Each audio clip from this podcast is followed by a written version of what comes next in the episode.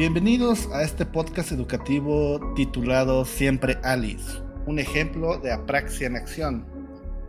Como locutores están con ustedes un servidor, Carlos Eduardo Rodríguez Pérez, eh, estudiante actual en el sistema la, estudiando la carrera de psicología.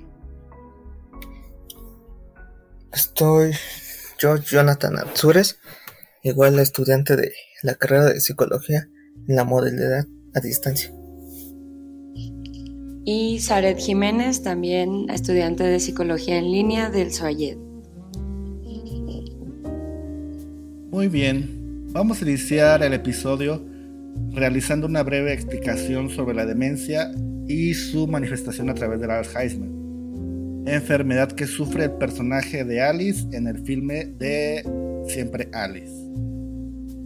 Iniciemos pues, la demencia a grandes rasgos se puede definir como un trastorno mental que afecta la capacidad de pensar, razonar y recordar.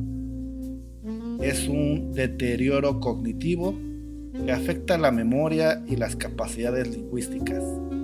Es progresivo y puede originarse debido a la herencia genética, alguna lesión cerebral o infección que pueda dañar la corteza, tálamo o las venas que llevan sangre al cerebro.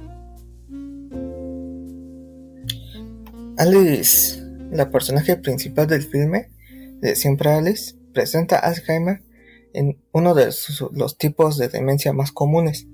Su Alzheimer es de apariencia temprana y se logra diagnosticar mediante el proceso de la resonancia magnética, en donde se nota la afección en las áreas cerebrales relacionadas con la memoria. Los síntomas que se va presentando a lo largo del filme inician por daño a la memoria de la del corto plazo y un posterior deterioro del lenguaje, razonamiento, entendimiento y habilidad de lecto-escritor, así como episodios de ansiedad y agresividad debido a la frustración como su enfermedad. Para hablar a mayor profundidad de la condición de Alice y la demencia, sería apropiado resumir la historia que nos presenta el filme. Alice es una profesora de lingüística y tiene una familia de tres hijos con su esposo. Después de un par de incidentes que le suceden intentando dar sus clases y una desorientación que tuvo saliendo a trotar en un lugar donde siempre lo hacía, ella va y se realiza unos estudios, que eventualmente le diagnosticarán Alzheimer de inicio temprano. La historia de la película se desarrolla a partir de esto. Nos habla un poco de estas apariciones tempranas y las pruebas necesarias para su diagnóstico. Vemos la progresión de la enfermedad y cómo cada vez le cuesta más a Alice realizar y recordar cosas en su vida cotidiana, afectando también la parte emocional del personaje, ya que esto empieza a afectar sus relaciones, ya casi no sale de casa y a veces se frustra con su propia familia o con ella misma por su condición. Esto también se plantea en la importancia de la comunicación, el apoyo y la paciencia que debe presentar su familia ante una situación como la de Alice. La película termina por mostrarnos un deterioro cognitivo agudo, donde hay momentos en que no llega a reconocer a su propia familia, se aísla, no tiene una noción correcta del tiempo y otros factores que le afectan emocionalmente y le han llevado a no poder hacer una vida de manera independiente.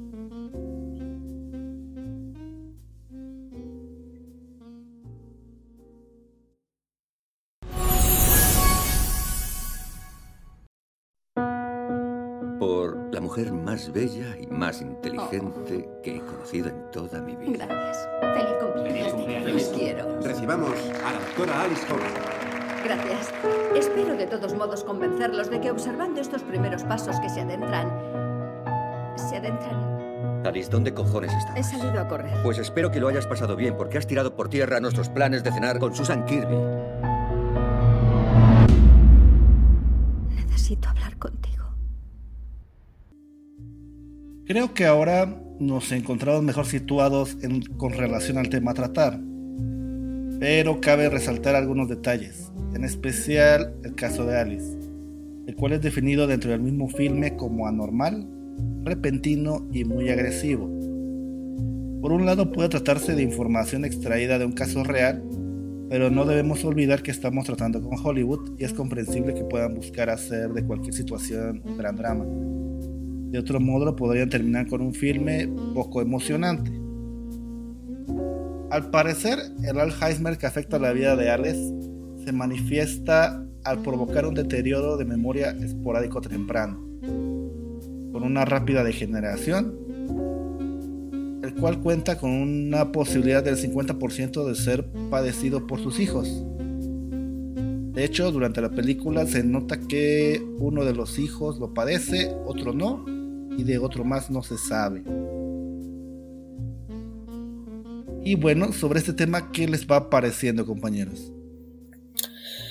Pues la verdad, la película es un tanto conmovedora que retrata los desafíos que llega a presentar de manera emocional y física que llega a enfrentar una persona que padece la enfermedad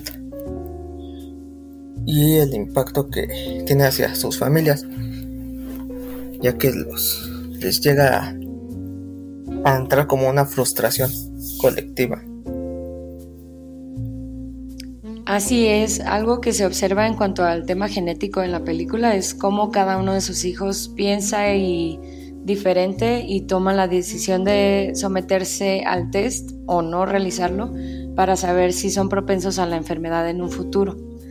Y también en las actitudes, como en el caso de la hija mayor de Alice que resulta positiva, se ve un cierto miedo y un juicio hacia su mamá, pensando que ella es la culpable de cierta forma por lo que está pasando y lo que en un futuro le podrá pasar a ella. Sobre la obtención de ese diagnóstico ya se ha platicado un poco me parece, porque fue a través del IRM, el cual ya se mencionó, el cual ayuda a notar múltiples sectores de la corteza cerebral relacionados con el lenguaje y la memoria, que el Alzheimer va reduciendo pues esa actividad.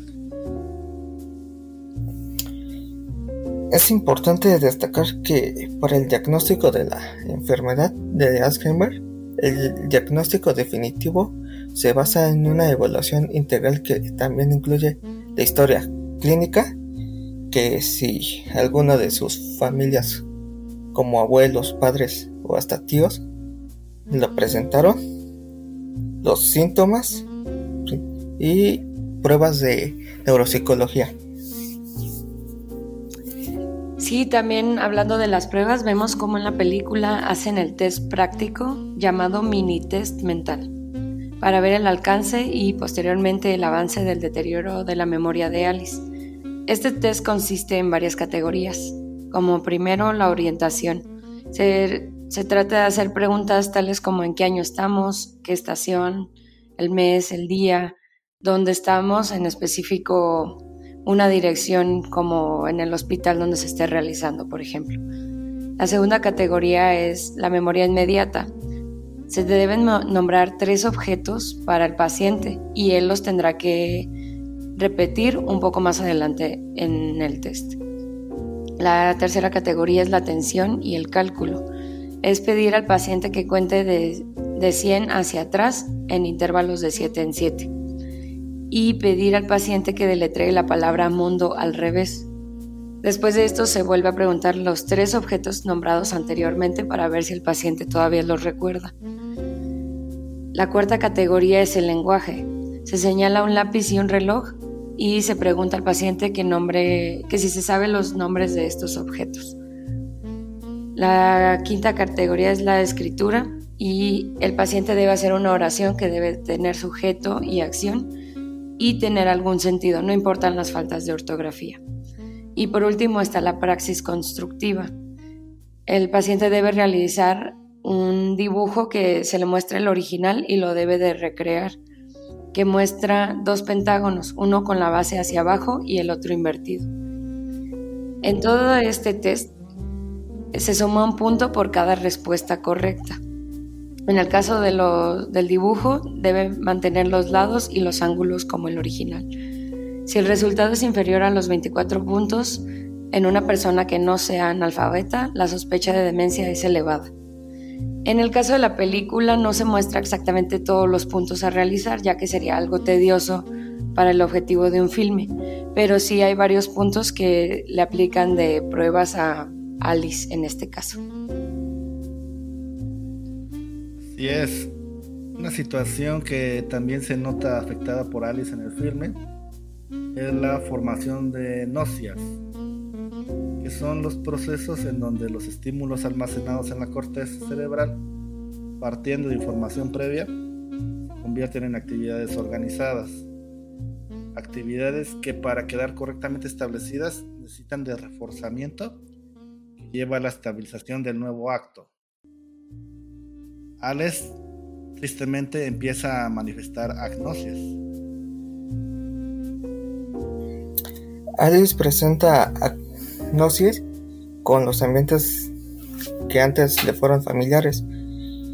De las más recurrentes son las agnosis topográficas, ya que impide a la persona encontrar los entornos que se le hacían familiares y en el guion mediante señales apropiadas. Esto provocó mucha frustración en ella, ya que esto le hacía olvidar dónde se encontraba, hasta olvidar dónde estaba el baño, por ejemplo. Sí, una situación complicada. De hecho, se relaciona con nuestro siguiente tema, la praxia.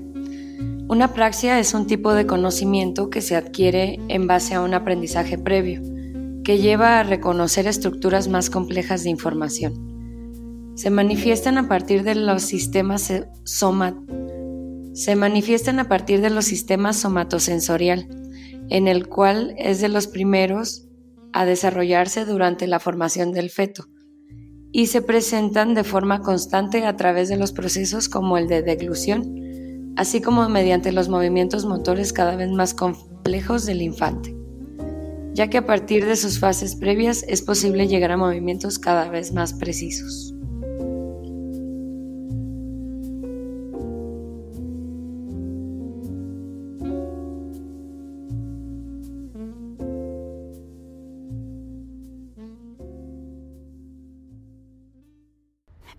Algo malo.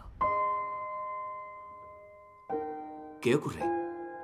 Vaya, ¿Vais a divorciaros o...? no. Tengo la enfermedad de Alzheimer, de inicio precoz. Dios mío. Veo las palabras colgando delante de mí y no logro alcanzarlas. No sé quién soy y no sé qué será lo siguiente que pierda. Estetoscopio, milenio, puercoespín. Contestar, ¿cómo se llama tu hija mayor? Quiero verte ir a la universidad. No puedes utilizar tu situación para obligarme a hacer todo lo que quieres. ¿Por qué no? Porque no es justo. No tengo que ser justa. Soy tu madre. Odio que me esté pasando esto. Pero tenemos que continuar con las cosas importantes de nuestra vida. Feliz Navidad. Navidad. Debemos intentarlo o nos volveremos locos. Tal vez este sea el último año que soy yo misma. Por favor, no digas eso. Y como se puede ver en el filme, la escena donde ella se encuentra en la conferencia de la Asociación de Alzheimer, eh, ella misma lo comenta, esta Alice se va convirtiendo en una experta en olvidar, lo cual se nota ya que va sufriendo de apraxias diversas. Así como ya se definió lo que es una apraxia, o elemento, digamos, contrario, pues sería una apraxia, ¿no? La cual la que más se presenta es, digamos, una ideomotora, es en la última etapa de Alzheimer que nos presenta el filme, en donde la propia Alice ya carece de toda la confianza y la habilidad para trotar, algo que desde el principio se nos muestra que es un gran pasatiempo de ella, que hasta cierta forma le ayuda al principio a mantener el control sobre la situación. Pero pues ya incluso va perdiendo eso. Y pues sí es algo notable que nos va mostrando el filme. Sí. También pude ver este, una praxia orofacial. En el caso de Alice se manifestó en su habla, por lo que provocó que dejara de hablar ya como por el final de la película. Y a la hora de leer recordará y a la hora de leer recordando que afecta a la coordinación y ejercicio de los músculos faciales y vocales necesarios para hablar, comer, beber o soplar. También este tipo de apraxia aparece en la etapa más avanzada de Alzheimer normalmente, ya que esto puede aparecer en algunos casos en la etapa más temprana. Sí, ya para concluir en el tema de las apraxias, esto no es algo característico en sí de la enfermedad del Alzheimer, pero sí existen casos de algunos pacientes que tienen Alzheimer y desarrollan apraxias como consecuencia misma de esta enfermedad.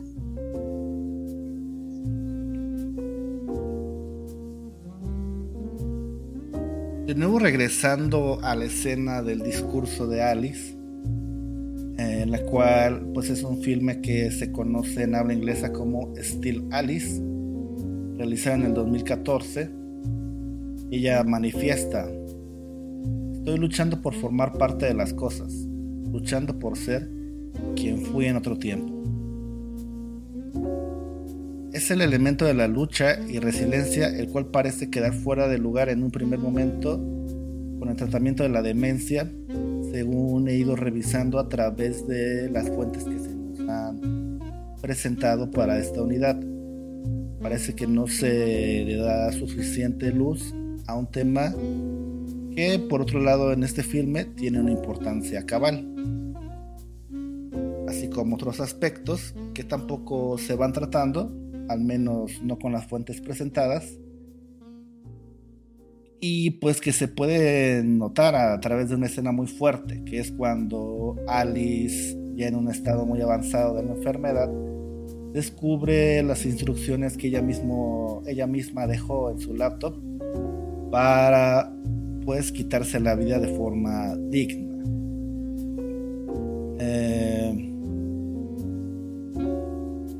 Dichas instrucciones, pues bueno, no las puede llevar a cabo y pues plantea un debate interesante que pues queda como una gran pendiente todavía en nuestro país y en general. Y pues yo creo que es importante tomarlo en cuenta, sobre todo con enfermedades degenerativas e incurables, en especial la mayoría de estas relacionadas con la demencia, con la excepción, por ejemplo, de lo que es la hidrocefalia, si es diagnosticada a tiempo.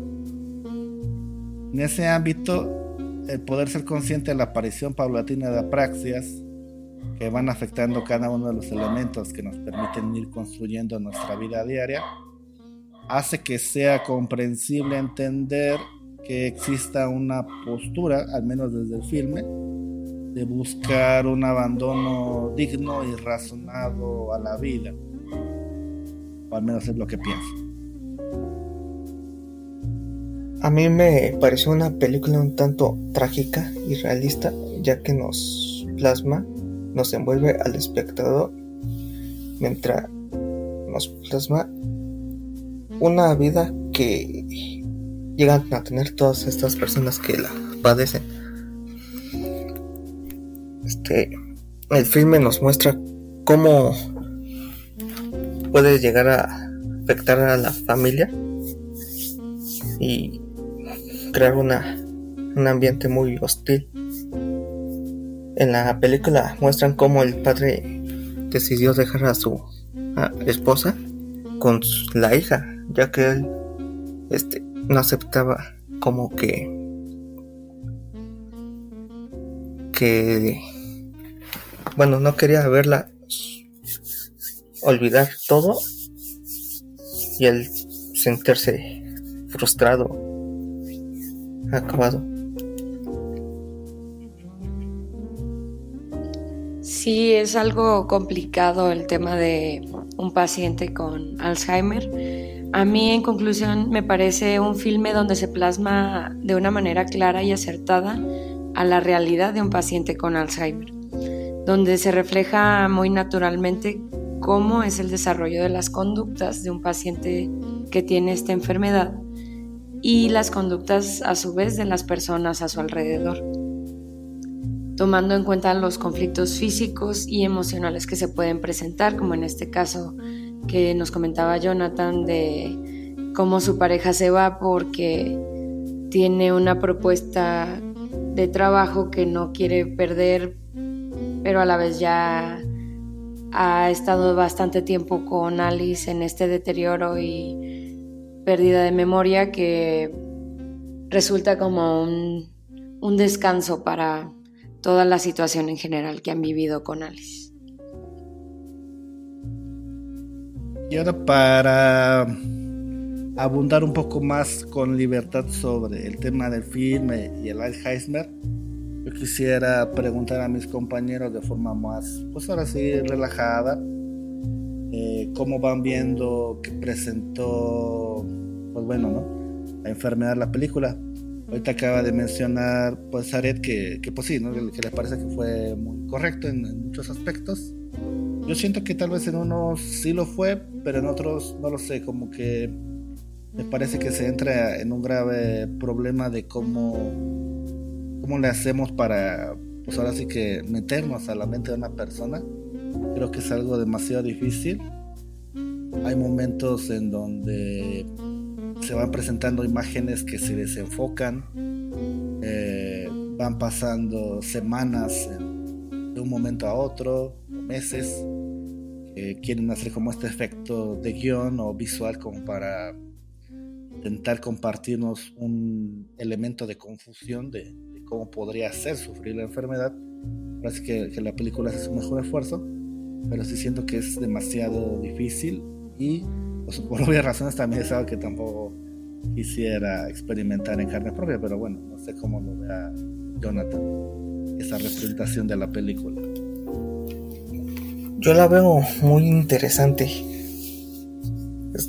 porque pues yo personalmente nunca he vivido con una persona que padezca de enfermedad. Entonces, la película es como quien me entró a cómo es más o menos la vida de una persona que presenta esta dicha enfermedad y cómo a la familia le va afectando y esto también les puede repercutir en sus situaciones académicas de trabajo, de amistades. Entonces, me pareció algo muy interesante de ver, porque pues, como dije, pues, yo he tenido la fortuna de no ver a una persona con Alzheimer.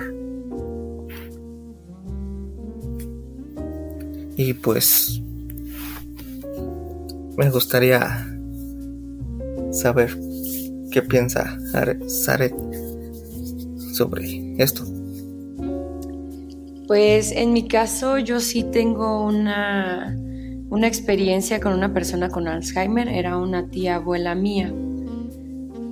Y no, o sea, algo que siento que hace el filme es, no sé si se puede hacer así, dicen que es un diagnóstico muy, muy extraño de encontrar también, pero es un avance demasiado rápido como en mi caso yo lo viví con mi tía abuela, no la tenía tampoco tan cerca para saber exactamente las fechas, pero supongo que también era para hacer la película un poco más dinámica y un poco más rápida. La otra es que la película está basada en un libro libro que no he leído, entonces no sé desde ese punto si se basaron en unos en hechos reales como había comentado Carlos. Eh, habría que ver y revisar todo esto. Pero en el caso de la experiencia que yo tuve, pues sí me tocó estar con alguien que me preguntaba una y otra vez las mismas anécdotas o incluso me tocó llegar al punto donde no reconocía quién era yo. También vi esto del baño me pareció algo muy real porque yo vi como mi tía buscaba en cada puerta el baño y esto lo hacía cada que quería ir. Entonces, también tengo entendido que Julianne Moore, la actriz que representa a Alice en esta película, investigó mucho sobre el tema. Entonces, creo que, como dice Carlos, hay ciertos lugares donde lo hicieron muy natural y muy acertado y otros donde tal vez lo eh, enfatizaron un poco más, por, bueno, más bien decir, exageraron un poco más para hacer la trama más rápida y con un ritmo más acertado hacia una película y mantener la, la atención del espectador.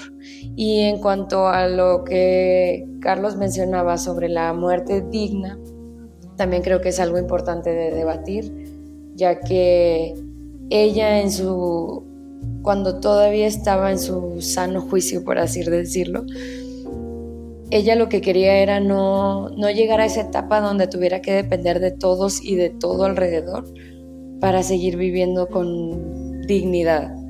Entonces, yo sí sería de la idea de poner un debate en otra ocasión de, de una muerte digna y de de un suicidio asistido o una eutanasia en caso, pues dependiendo del caso de la persona, obviamente se puede revisar. Eh, pero pues en, este sería mi opinión más personal todavía de la película. Claro, yo creo que es este un tema que, que valdría la pena que a futuro se fuera tratando, ya que sí me parece muy, muy rico, muy interesante eh, en el aspecto de lo, de lo complejo que es, al mezclar pues ética, salud y pues diferentes elementos relacionados que afectan pues ahora sí el ambiente de la psicología. Pero como menciona Zaret, sí es de una complejidad que amerita otra ocasión. Y pues bueno, queremos agradecer a todos los escuchas que nos pusieron toda la atención que estaba la capacidad de su núcleo dorso mediano. Y pues estamos felices de haberles dado la oportunidad de presentarles muchos aspectos maravillosos de la mente humana. Y bueno y otros pues también un tanto terribles. Hasta luego y gracias. También se van a despedir mis compañeros. Gracias este por escucharnos. Y pues tengan un buen día. Gracias por escucharnos, les habla Zaret y si tienen algún comentario sobre lo que hablamos en este podcast es bienvenido. Hasta luego.